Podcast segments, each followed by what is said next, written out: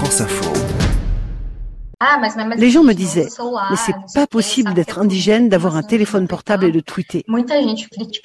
Alice vient de fêter ses 20 ans, elle joue volontiers les modèles devant l'objectif, soigne méticuleusement ses coiffes de plumes, ses peintures corporelles, les tenues traditionnelles qu'elle porte, celles de son peuple, les Indiens patachos, de l'esthétique, du glamour, mais les messages qu'elle délivre n'ont rien de futile. C'est vraiment un besoin pour moi d'essayer que les gens comprennent ce que l'on raconte depuis plus de 500 ans. Rediscuter le concept colonial d'assimilation qu'Alice a pu expérimenter lorsqu'elle est sortie pour la première fois de sa communauté. Quand je suis passée de l'école indigène à l'école publique, j'ai dû faire face à plein de questions. Mais il n'y a que ta mère qui est indigène. Toi, tu ne l'es pas. Comme si ça diminuait l'appartenance à ma communauté, à ma culture. Ça m'agaçait beaucoup. Alice et sa bande veulent tordre le cou aux stéréotypes, expliquer qu'on peut être indigène et ne pas avoir les cheveux lisses, qu'on peut être indigène et être bisexuel,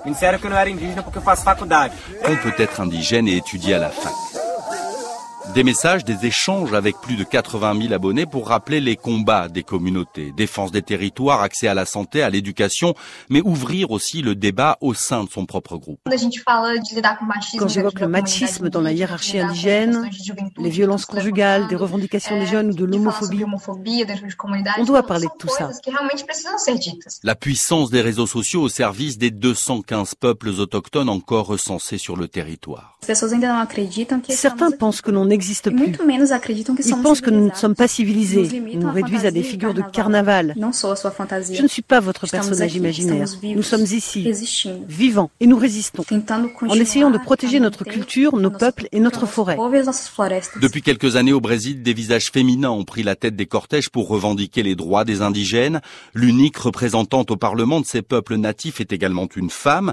Dans leur sillage, Alice Patacho choisit, elle, la méthode décapante des réseaux pour défendre les siens.